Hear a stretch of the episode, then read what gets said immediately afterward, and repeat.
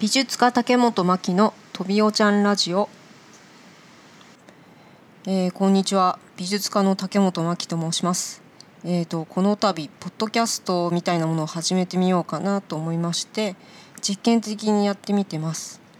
ちょっと恥ずかしいんですけれども、まあ、去年あたりからあえて自分が恥ずかしいなと思っていることとか苦手意識があることをもうちょっとやってみようかなと思いましていろんなことをやってみています。と私はあの青森県八戸市というところの出身でで現在横浜市の中区にある小金町長者町789丁目寿町という3つの地域に深く関わっています。でその活動の中で町を案内するっていうことがたびたびありまして竹本さんの話し方が分かりやすくて非常にあの心に入ってくるという言葉をいろんな方にあのいただくことがありまして、まあ、なんかそういう声でも表現を届けることができるのであれば何かやってみようかなと思ってこういうことをちょっと始めてみました。えー、と今後どういうふうになるかはちょっと分かんないですけども、まあ、続けるのが、まあ、今回限りかもしれないですけど、えー、と今回はですね、えー、先日行われました美術家竹本真希のお話「美術家って何?」というあの会がありまして、えーとまあ、小金町というあのアートで町おこしやってるところがあるんですけれどもそこのお手伝いをしているサポーターさんから、まあ、そういうちょっと講座を1時間開いてほしいというお話がありましてでオープンにしてあのやったものです。えー、それそちらの一部お聞きください。話美術家って何っていうところの説明までができるかどうかっていうのが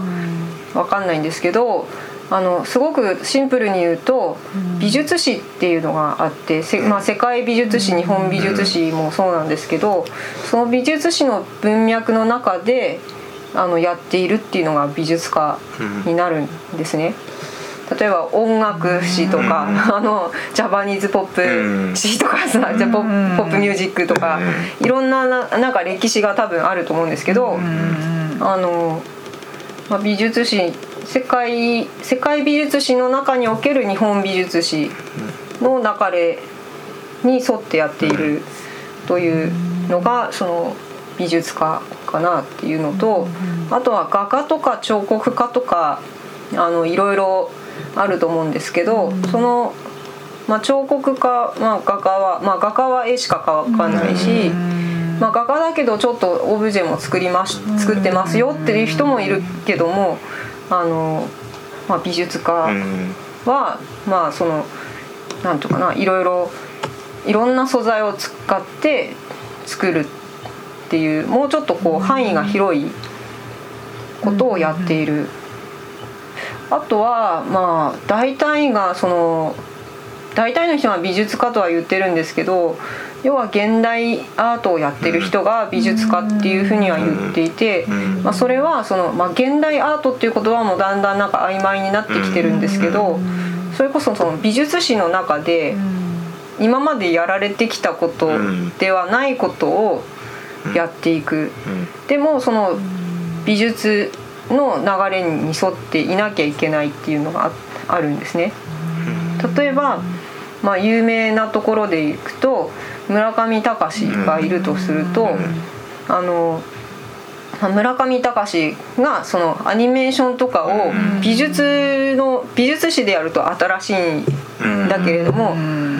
でまあ、ちょっと流れは日本日本美術とか浮世絵とかなんかそういうのを組んでいるかもしれないから、まあ、美術の文脈にもそう言いつつそのアニメというのを持ち込んでいるっていうのがあるんだけどそれがアニメーションの分野だったら全然新しくも何ともないということでそれは奈良義朝さんにしても、まあ、イラストレーションみたいに見えるけどそれを美術でやったからちょっとこう。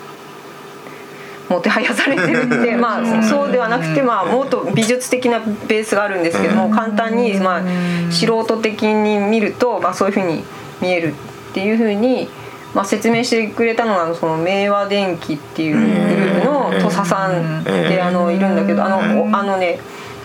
明和電機ってまあ2人いるですよね。でお兄さんと弟といてまあ弟さんの方が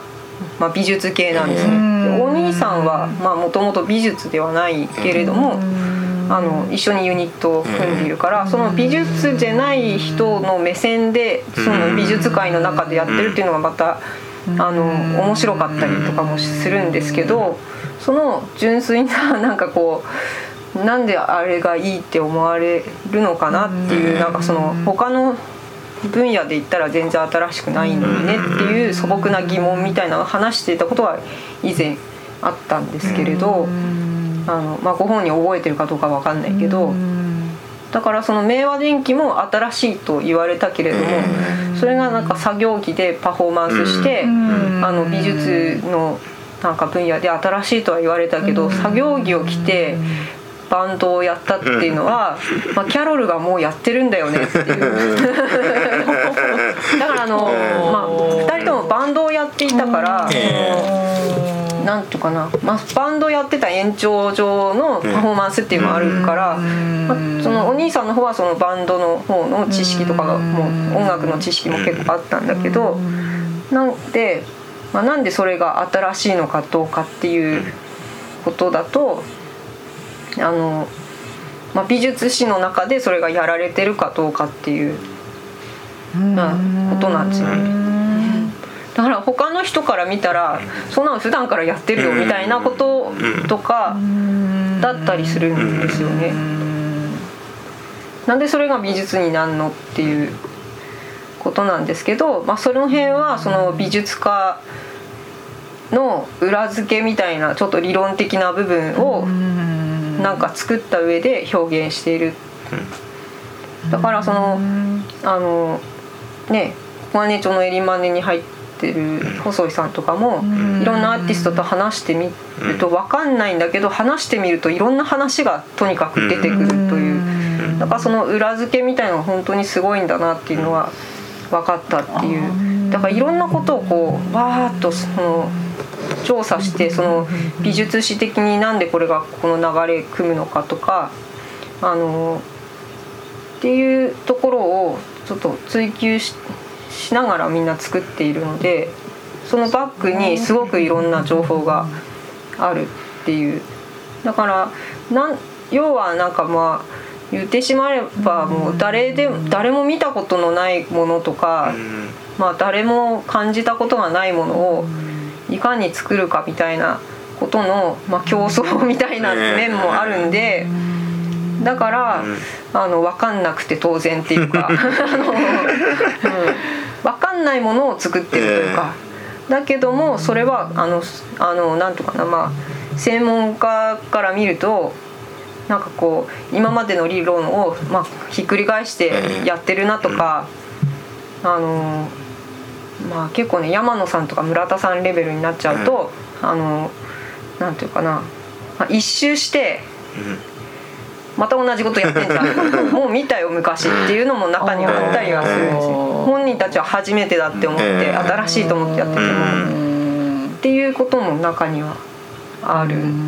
と、えー、ここういう感じであのお話をしてたんですけれども、えーと、ここで話されていることはほんの一部で、えー、私自身の見解であって、まあ、他の美術家さんに聞けばまた違う答えが出てくるかもしれないんですけれどえーとまあ、次の美術家竹本真希のお話は6月12日日曜日18時から参加費500円で長者町9丁目159番地の長者町アートプラネット1階右側のマーオフィス、まあ、竹本真希のアトリエで行っています。行います。で19時からはご飯の会。でこちらも参加費が500円なんですがプラス何か飲みたいもの食べたいものを1品持ってきてくださいという緩い会になっています。えーと、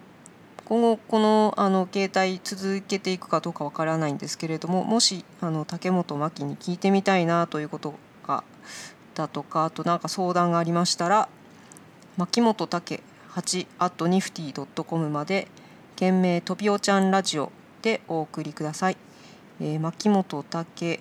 8 at nifty.com makimototake8 at nifty.com です。はいそれではここまで聞いていただいてありがとうございましたではまた。